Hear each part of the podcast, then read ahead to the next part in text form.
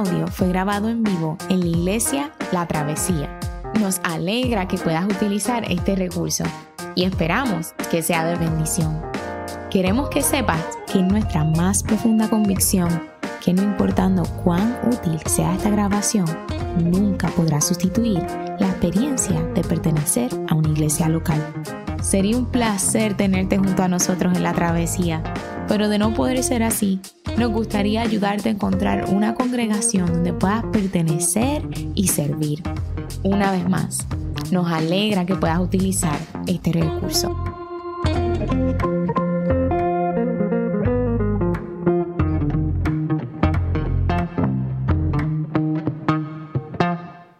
Muy buenos días.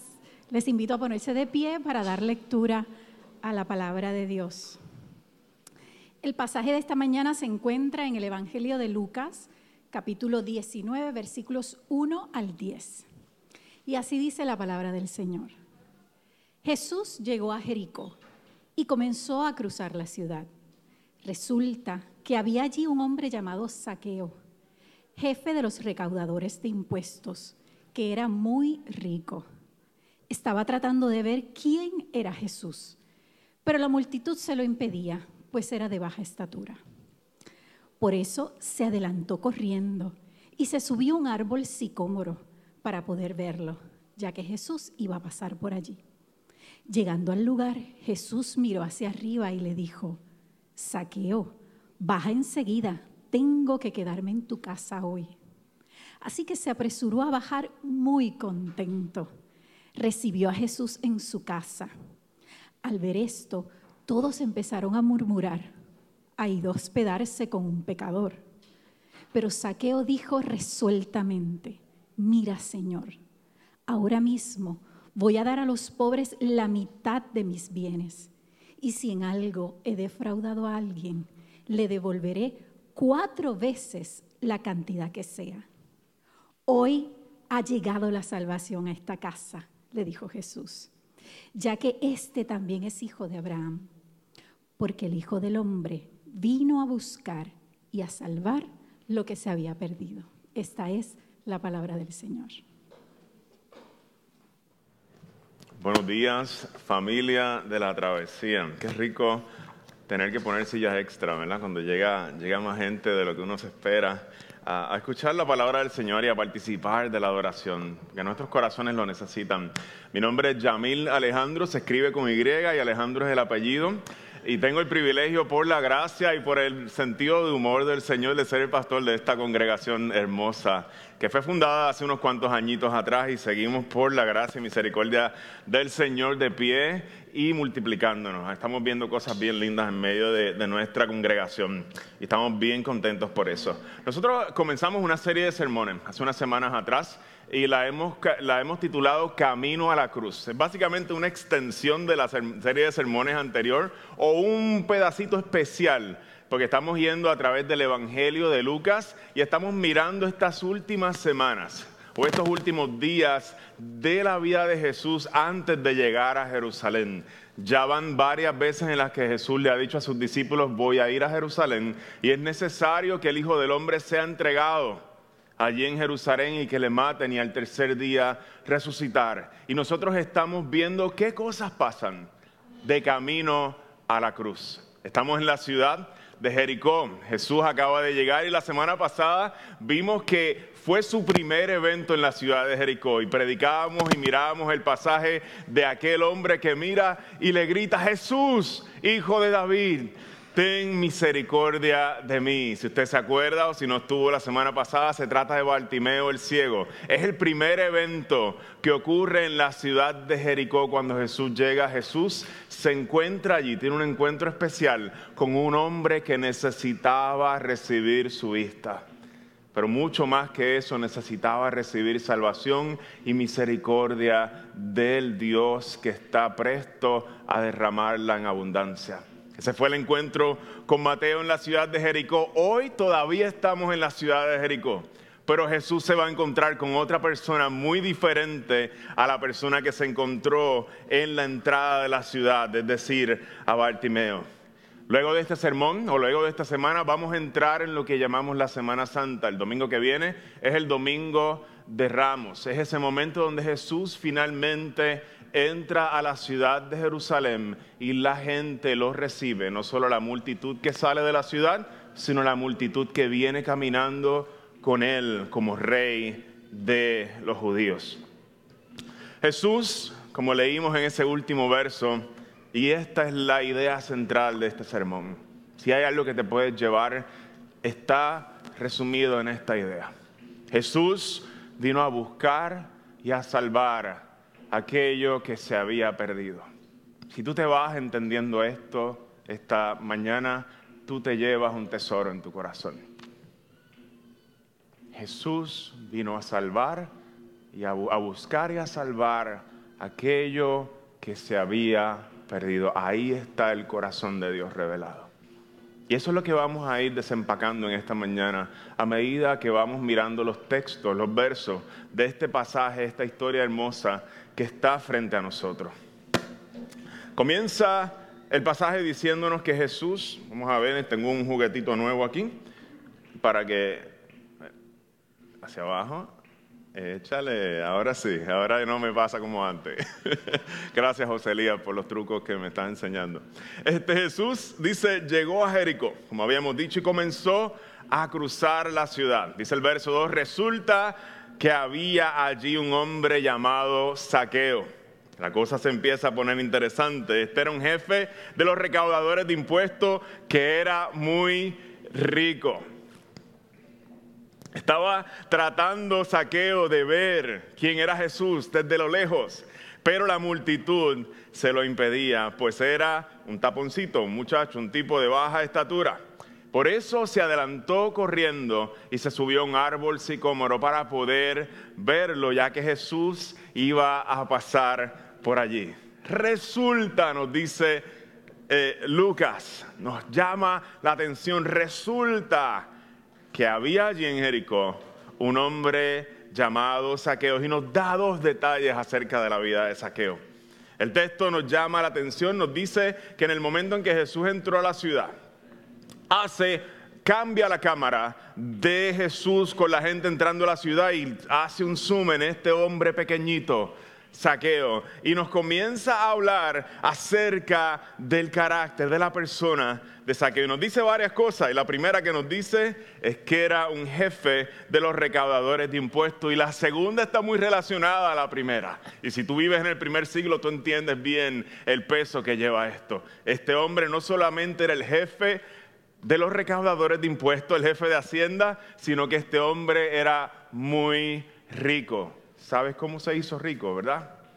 Está implícito en el texto. Nos dice también que era un hombre de muy baja estatura y que deseaba ver a Jesús. Y si tú llevas un tiempo en la iglesia, de seguro has escuchado de este tipo de personas. ¿De quién hablo? De los recaudadores de impuestos. El trabajo del recaudador de impuestos era un trabajo bien difícil, bien difícil y no solamente bien difícil, sino un trabajo bastante sucio. ¿A qué me refiero? El recaudador de impuestos era la persona que se dedicaba a cobrarle los impuestos a los israelitas y trabajaba no para el pueblo de Israel, aunque eran judíos, trabajaban para el pueblo opresor. Y esta combinación de ser el que le cobra los impuestos y ser y, para quién le estás cobrando a los impuestos hacía que los recaudadores de impuestos fueran de las personas más despreciadas en el pueblo judío. Los compradores de impuestos no tenían un salario. Vamos a buscar por aquí. Los cobradores de impuestos no tenían un salario y esto lo hace un poquito más interesante, así que sus ganancias venían del bolsillo de la gente. Mientras más le cobras a la gente, con más te puedes quedar. Un pedazo más grande del pastel te toca a ti. Esto crea un dilema ético bien fuerte porque no hay un, como le llaman en inglés, un sistema de accountability, de rendición de cuentas, velando por cuánto se le cobra a la gente. Así que los cobradores de impuestos tenían mala fama por cobrarle de más a aquellas personas a, a quienes les cobraban del pueblo de Israel y hacerse ricos ellos. Encima de esto, ellos trabajaban y para quienes trabajaban era para el pueblo romano. Le quitaban el dinero a su pueblo y se lo daban a un pueblo sumamente cruel, una crueldad que tú y yo no entendemos a profundidad. Quisiera compartir contigo una muestra de esa crueldad. Hay muchísimo documentado acerca de la crueldad de los romanos, pero quiero utilizar a Lucas. En un momento se le acercan a Jesús y estas son las palabras que le dicen. En esa misma ocasión había allí algunos que le contaron acerca de los galileos, cuya sangre Pilato había mezclado con la de sus sacrificios los romanos no tenían ningún problema con quitarle la vida a los judíos cuando veían un problema de rebelión en el pueblo y no solamente quitarle la vida a un pueblo que presuntuosamente se está rebelando, sino mezclar su sangre como un acto de humillación con la misma sangre de los sacrificios que ellos ofrecían. Ese es el pueblo para quien saqueo está cobrando impuestos, ese es el pueblo para quien Saqueo está trabajando y él no solamente, Saqueo no solamente es un recaudador de impuestos, Saqueo es el jefe de los recaudadores de impuestos. ¿Entiendes de quién se trata? Va tomando sentido quién es este señor chiquitito que se trepa al árbol que nos parece gracioso. Cantábamos canciones en la escuela bíblica cuando niños acerca de él. Esta es la persona con quien Jesús se va a encontrar. Saqueo trabaja para esta gente, para el imperio opresor. No es un simple recaudador, sino el jefe de hacienda para los, eh, para los romanos. Y estamos tal vez tú y yo considerando el hombre más odiado de Jericó. O por lo menos si no era el más odiado, estaba entre el top five. Saqueo. Es el hombre con quien Jesús también decide pasar el resto de la tarde. ese no era el texto. Llegando al lugar, dice que Jesús miró hacia arriba, hacia donde estaba Saqueo trepado en el, lugar, en el árbol de sicómoro y le dijo, Saqueo, baja enseguida, porque tengo que quedarme hoy en tu casa. Hay una canción a ustedes, los que les gusta Bicosía, ¿hay gente que le gusta Bicosía aquí? El filósofo. yo crecí escuchando Bicosí, yo crecí escuchando toda esa música y, me encanta, me encantan sus canciones. Y hay una canción que cuenta la historia de Carlitos. La canción se llama El superhéroe. Carlitos creció con una gran admiración por todos los superhéroes de las películas, todos los superhéroes de los cómics. Él quería ser como uno de ellos. Y en el momento de su mayor necesidad, le dice Vico, Vico nos cuenta que él reconoció que quien era el verdadero superhéroe no fue reconocido por Carlitos.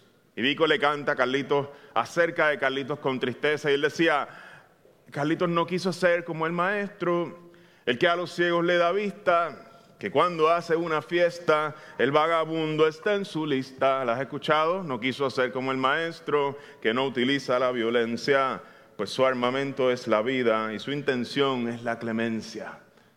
Vico tenía razón en lo que estaba diciendo. De hecho, Vico está basando su canción en el pasaje que nosotros predicamos la semana pasada. ¿Qué hay de grandioso en Jesús? Que Jesús puede ver a Bartimeo, puede ver a un ciego a quien nadie le importa y amarlo y derramar su amor de manera abundante sobre él. Vico tenía razón. Cuando Jesús hace una fiesta, el vagabundo está en su lista y eso lo hace especial. Pero ¿sabes qué? Se olvidó Vico y le mando un mensaje, un saludo por si nos está mirando por ahí. Vico, yo sé que tú estás de acuerdo con lo que voy a decir, eso no es una crítica a tu canción, pero hay algo que no incluyó en la canción. Y es que en la lista de la fiesta de Jesús hay alguien que tú y yo no nos esperaríamos tampoco. Y es el político más corrupto, tal vez, de la ciudad. Ese también está en la lista de Jesús. Cuando Él hace una fiesta, aquí lo vimos en el verso 5. De hecho, Él no es quien hace la fiesta, Él pide la fiesta. Voy para tu casa a comer contigo a tu fiesta. Él se mete en la fiesta del político más corrupto. Cuando Jesús llega a la ciudad de Jericó, su primer encuentro es con un ciego que pedía limosnas y le ama profundamente y derrama su amor, su sanidad sobre él. El nombre era Bartimeo. Pero hay un segundo encuentro en esa ciudad con un personaje que también está invitado a la fiesta de Jesús y es el político más corrupto de Jericó. Y en la fiesta de Jesús hay lugares para personas opuestas en la sociedad. Porque Él vino a buscar y a salvar aquello que se había perdido. Y hermanos de la travesía, los perdidos, las ovejas perdidas vienen de todos los sabores y colores. Son gente muy decente, son gente en las calles con adicciones, son políticos, son la gente que tiene su familia en orden. Todos necesitan ser rescatados por Él. Los perdidos vienen de todos los sabores y colores, aunque se vean bien por afuera. Él vino a buscar y a salvar aquello que se había perdido. En su lista hay gente rica, en su lista hay gente pobre en su lista, hay puertorriqueños, dominicanos, australianos, chinos, rusos, gente de Ucrania, gente de Estados Unidos, en fin, en su lista hay gente de todas las nacionalidades del mundo, hay gente presbiteriana y hay pentecostales, hay gente católica, hay gente socialista, hay gente que se inclina a ser capitalista, hay gente que usa mascarilla y hay gente que no usa mascarillas. Y todos están en la lista del maestro y los invita a su gran fiesta y esa gente tiene que empezar a amarse unos a otros. Y aprender a vivir con sus diferencias.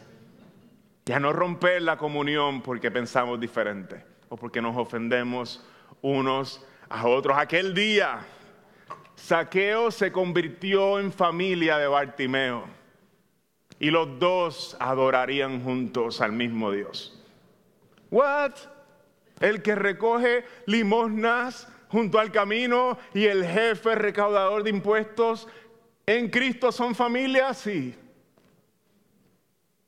En una misma ciudad ellos iban a adorar juntos al mismo Dios. Así es el lente de la gracia.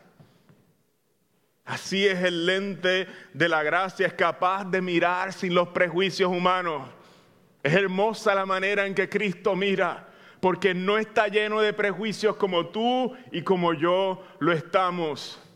Ese día Saqueo, uno de los hombres más ricos y poderosos y corruptos de Jericó, como decía, se convirtió en familia de aquel ciego que pedía limosna junto al camino. El entre de la gracia, familia de la travesía, no cancela a nadie. Está de moda cancelar a la gente hoy en día. El ente de la gracia no anda cancelando a la gente ni los llena de vergüenza. El lente de la gracia mira con compasión a un ciego que pide limosna y siente la misma compasión por un hombre rico que ha abusado de un montón de gente. No ignora sus pecados de ninguna forma, lo llama al arrepentimiento, pero siente profunda compasión. Si tú y yo andamos cancelando gente, el lente de la gracia nos deja ver que los primeros que tenemos que cancelar es a nosotros mismos. Porque Él vino a buscar y a salvar lo que se había perdido. Y si tú eres de su equipo, tú estabas perdido.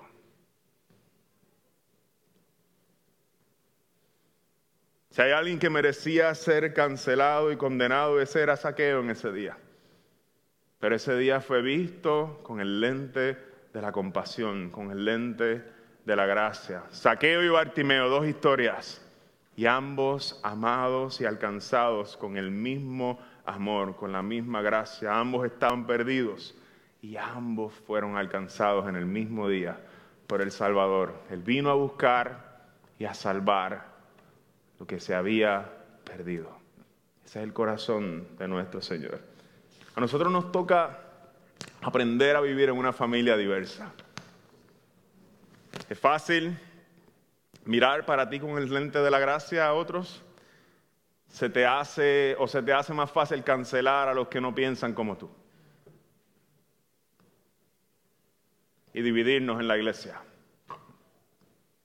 ¿Cuál es más fácil? ¿Tener compasión O cuando algo no nos gusta, empezar a dejar caer todo nuestro juicio sobre los demás. La gente de Cristo, la gente que ha sido alcanzada, necesita mirar con compasión. El lente de la gracia tiene otro nombre por ahí, es el lente de la madurez cristiana también. Los inmaduros a veces nos estamos dividiendo por cualquier cosita. Es el lente de aprender a mirar con compasión. Saber que tu familia en la fe es una familia diversa y que va a ser bien importante que nosotros aprendamos a vivir con gente distinta a nosotros. Gente que le gusta una música distinta. Que en la iglesia no tocan la música que a mí me gusta. yo estoy cansado de escuchar eso. Estamos adorando al Señor. El lente de la gracia, el lente de la madurez cristiana, de la compasión, nos lleva a mirar cosas más importantes y no dividirnos por bobería. El lente de la compasión es necesario que los cristianos lo tengan. Cuando, cuando ves a alguien con unas faltas de carácter profunda, ¿qué hace? ¿Los cancelas? ¿Le sacas el cuerpo? ¿Realmente crees que esa persona puede cambiar?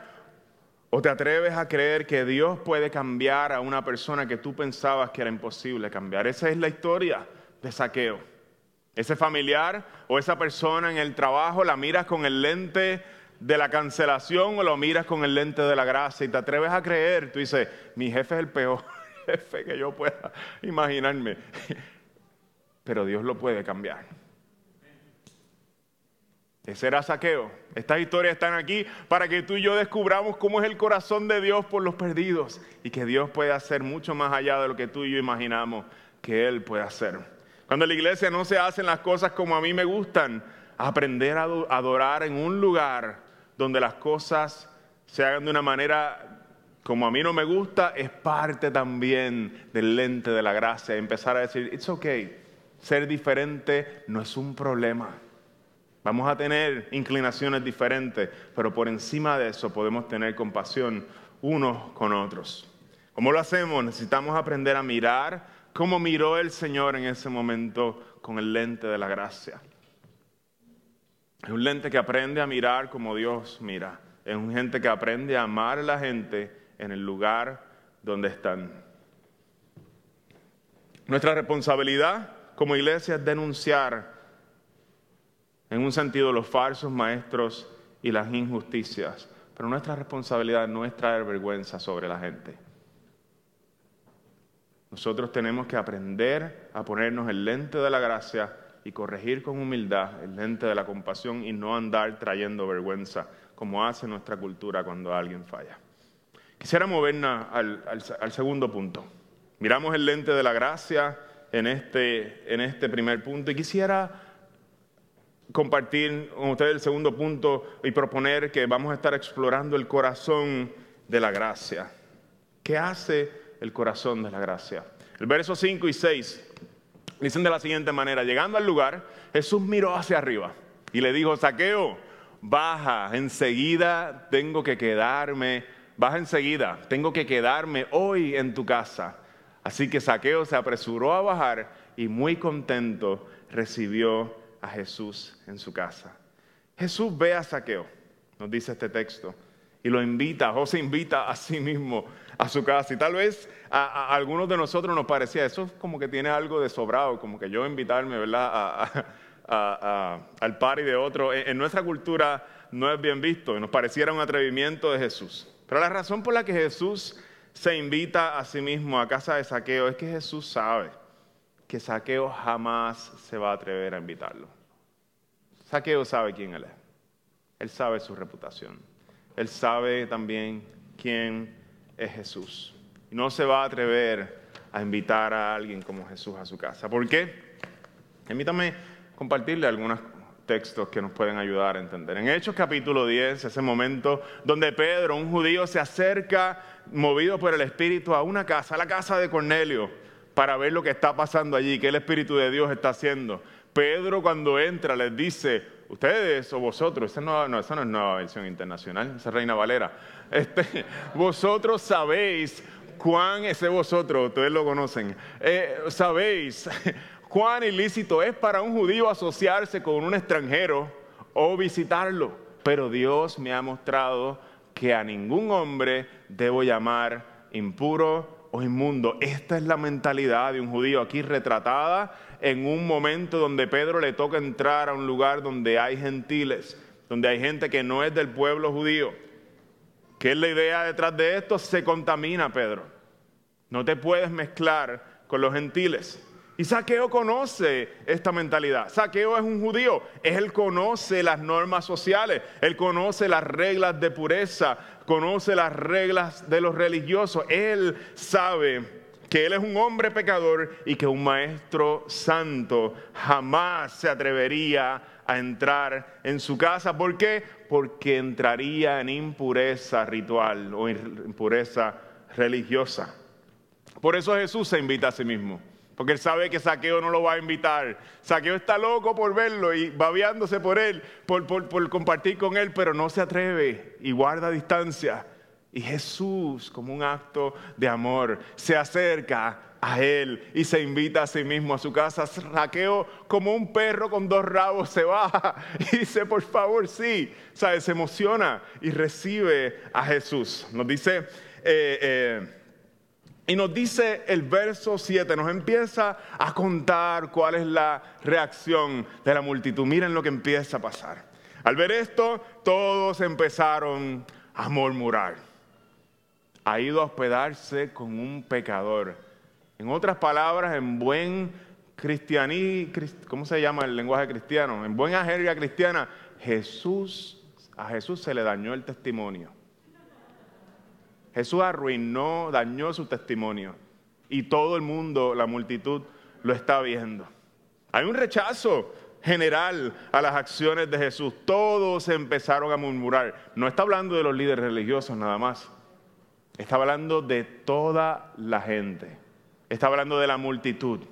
Está diciendo, todos de alguna manera rechazan y empiezan no a rechazar solamente, a quejarse como se quejaron los israelitas en el desierto. Es la misma palabra del griego la que utilizan en la Septuaginta, la versión griega del Antiguo Testamento, para referirse a las murmuraciones de los israelitas en el desierto. Y aún así, aun cuando todo esto está pasando y todo el mundo está rechazando las acciones de Jesús, Jesús se deleita en pasar el resto de la casa, el resto de la tarde en casa de saqueo.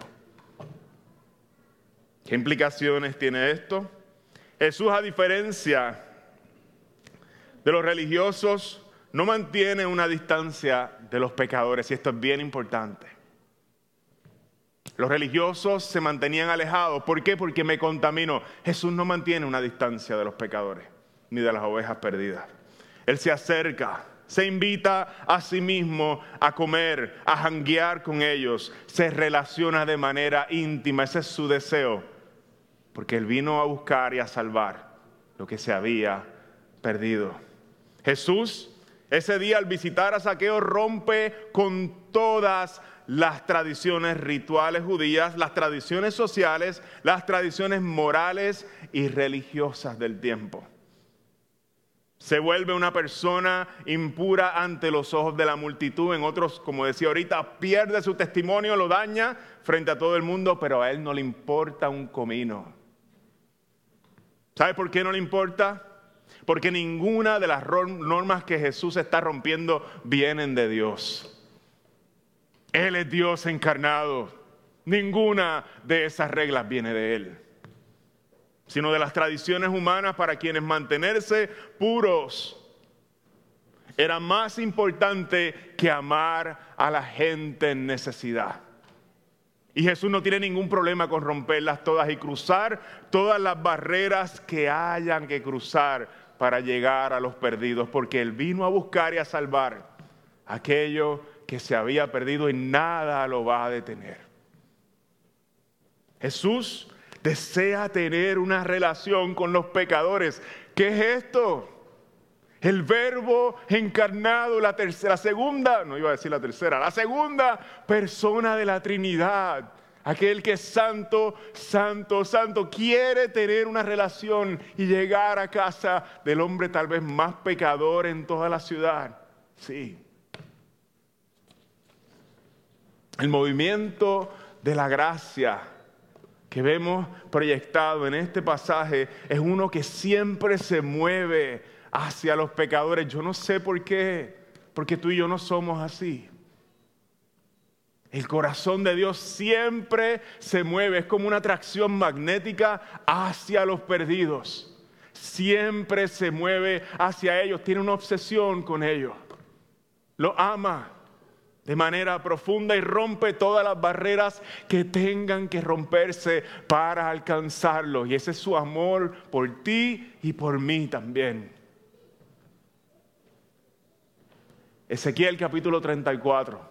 Cuando el Señor omnipotente hablaba acerca de su misión con sus ovejas y criticaba a los pastores del pueblo porque abusaban de las ovejas, dice, dice el Señor así. Así dice el Señor omnipotente, yo mismo me encargaré de buscar y de cuidar a mi rebaño, como un pastor que cuida de sus ovejas cuando estén dispersas. Así me ocuparé de mis ovejas y las rescataré de todos los lugares donde en un día oscuro y de nubarrones se hayan dispersado. El verso 16 culmina diciendo, buscaré a las ovejas perdidas, recogeré a las extraviadas. Hermanos de la travesía, este es el corazón de Dios aquí reflejado para nosotros. Si uno quiere saber qué mueve al corazón de Dios, su amor por buscar a las ovejas perdidas. No es algo nuevo, no es algo que empezó ahora, ese ha sido su corazón siempre.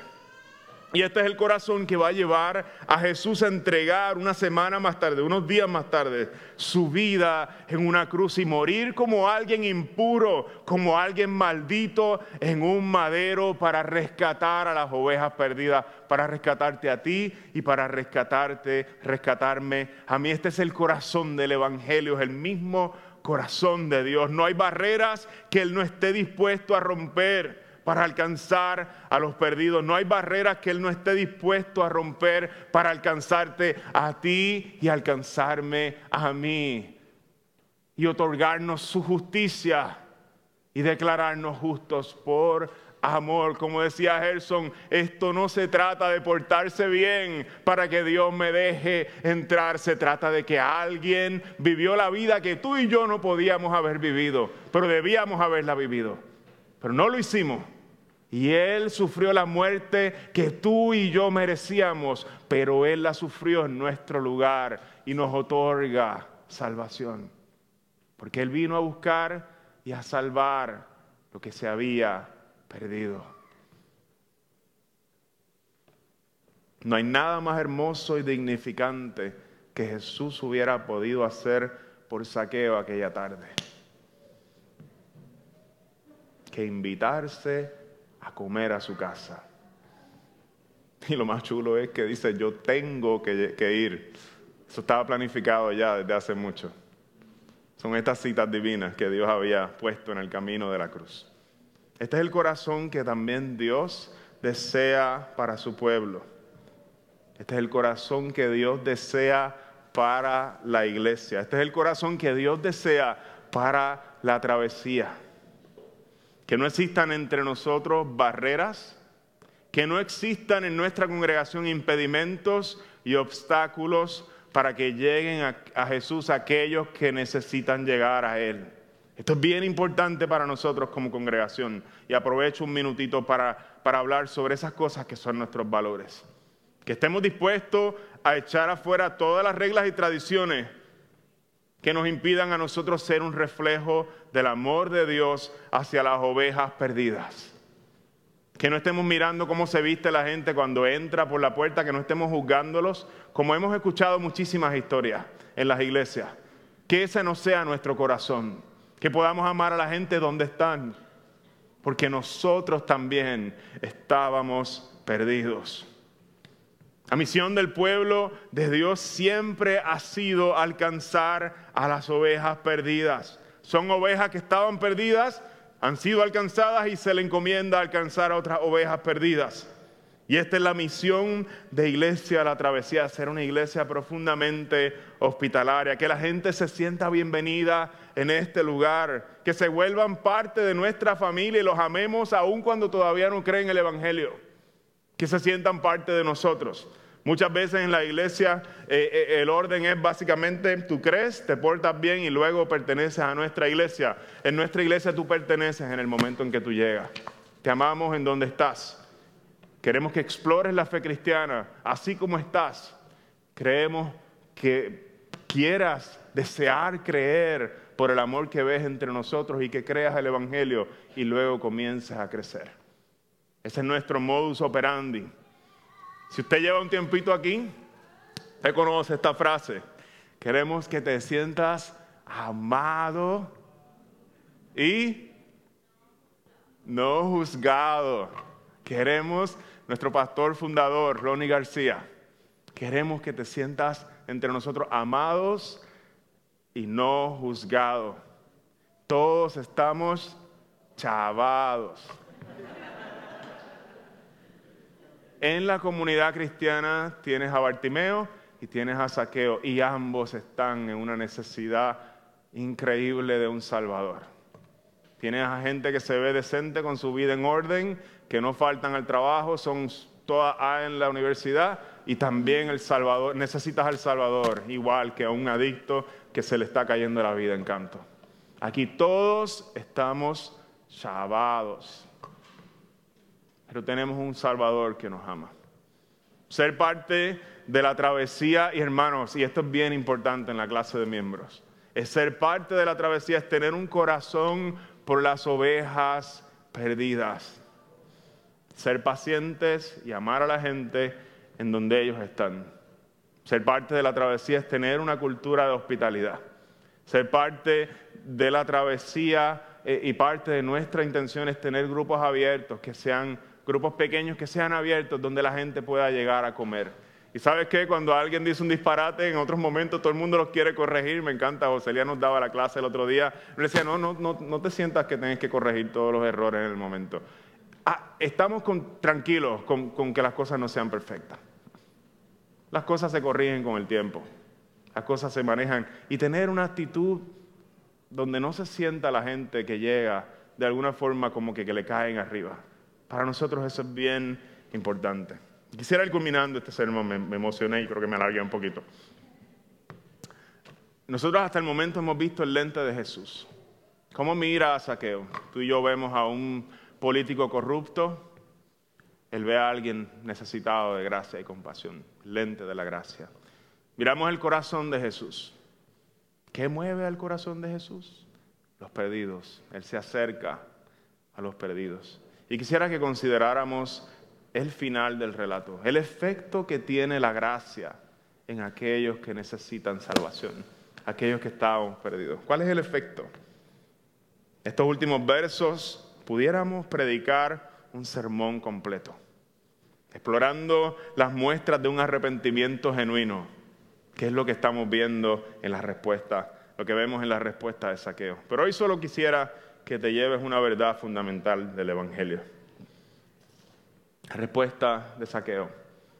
Pero Saqueo dijo resueltamente, mira Señor, ahora mismo voy a dar a los pobres la mitad de mis bienes.